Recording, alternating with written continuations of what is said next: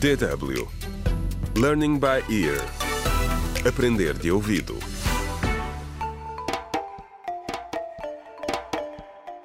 Contra o crime.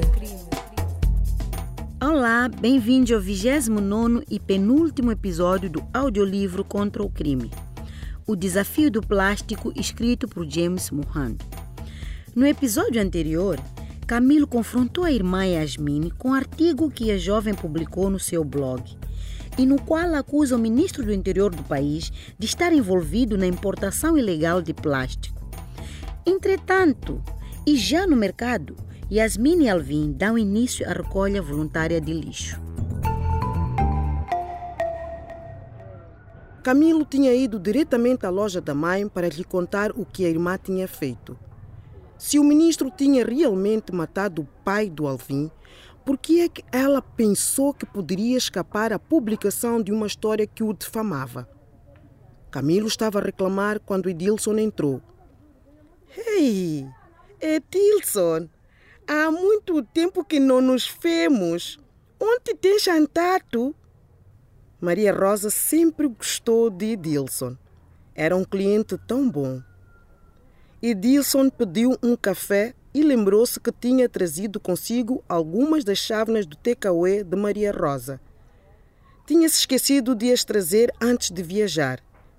Devolveu-as a Maria Rosa e ela ofereceu-se para as trocar por um café em vez do dinheiro do depósito.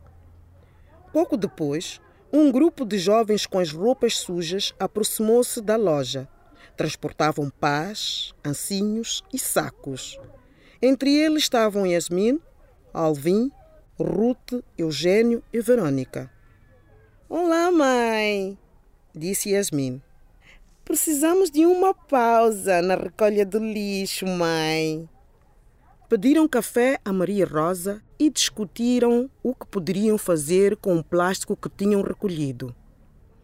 Os pneus velhos podiam ser transformados em bancos e até mesmo em sapatos para vender. Haviam de ganhar muito dinheiro, tudo a partir do desperdício. É, pois é, pois é, meninos. É bem verdade o que dizem. Hum? O lixo de uns é o tesouro de outros. Serei sem dúvida um dos vossos primeiros clientes. disse Edilson. Contra o crime.